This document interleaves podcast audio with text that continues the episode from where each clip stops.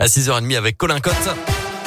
Bonjour Colin. Bonjour Mickaël, bonjour à tous. Et à la une de l'actualité, aujourd'hui le succès grandissant des autotests. En ce moment, cette semaine de rentrée scolaire, comme c'était le cas déjà pendant les fêtes de fin d'année, de nombreux Français s'en procurent. D'autant plus que les autotests sont désormais vendus dans les supermarchés et plus seulement en pharmacie. Euh, ce qui semble bien faire l'affaire des clients que Léa Dupérin a rencontrés pour Radio Scoop. En cette semaine de rentrée, pas question de laisser place au doute pour Emmanuela. Je prends deux boîtes tout simplement parce que j'ai ma soeur qui est covidée, qu'on vit ensemble. J'ai besoin moi de vérifier si euh, je le suis ou pas. Je travaille dans un métier où je suis en contact avec des gens et je peux pas me permettre de les mettre en risque. Janine s'approche du rayon caddie en main. Elle apprécie l'option supermarché. Vu la queue qu'il y a dans les pharmacies, je vous dis pas. Elle s'empare d'une boîte qu'elle utilisera plus tard. En cas d'urgence, euh, disons que je serai pas prise au dépourvu s'il y a besoin. À 9,75€ la boîte de 5 autotests, ça vaut le coup, explique Charles, légèrement enrhumé. Le test fait 1,95, je trouve que ça reste raisonnable. Je pense que notre gouvernement devrait le faire gratuit et permettre à toute la population de se dépister.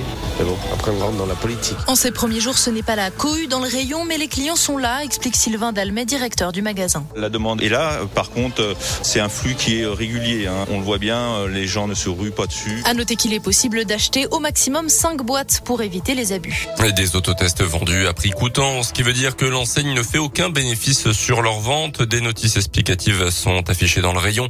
Les clients peuvent également flasher un QR code pour être dirigés vers le site du gouvernement. Dans ce contexte, le Pax vaccinal, lui, n'est pas encore officiellement adopté par les députés. La séance a été interrompue la nuit dernière à l'Assemblée nationale. Il doit prendre la place du pass sanitaire dans les prochains jours et rendre la vaccination quasiment obligatoire pour obtenir un pass. La pression sur les hôpitaux continue en tout cas de s'accentuer dans le pays. Plus de 9300 hospitalisations pour cause de Covid en une semaine.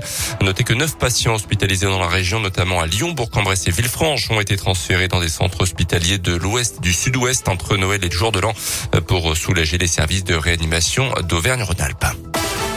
Dans le reste de l'actualité, ce grave accident de la route dans l'Ain hier à la mi-journée dans la Dombe. Deux voitures se sont percutées sur la commune de Rancé.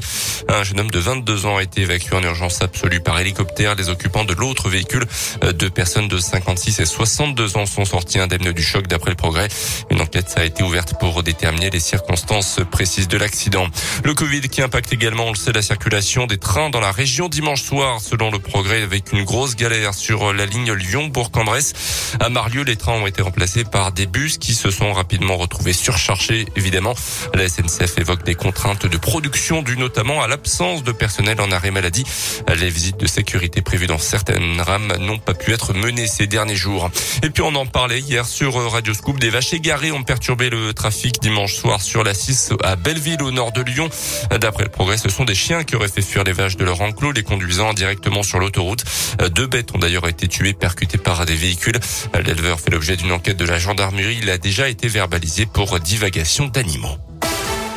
Les sports avec le foot et le PSG qualifié sans souci pour la suite de la Coupe de France. Victoire nette 4-0 hier soir à Vannes. Club de National 2, la quatrième division. Le tirage au sort tiendra ce soir. Pour rappel, l'OL a été éliminé de la compétition sur tapis vert suite aux incidents en tribune contre le Paris FC au stade Charletti. Notez enfin qu'il n'y aura pas de jauge proportionnelle dans les stades. Le ministre de la Santé, Olivier Véran, a dit non. Ce sera donc 5000 spectateurs ou rien.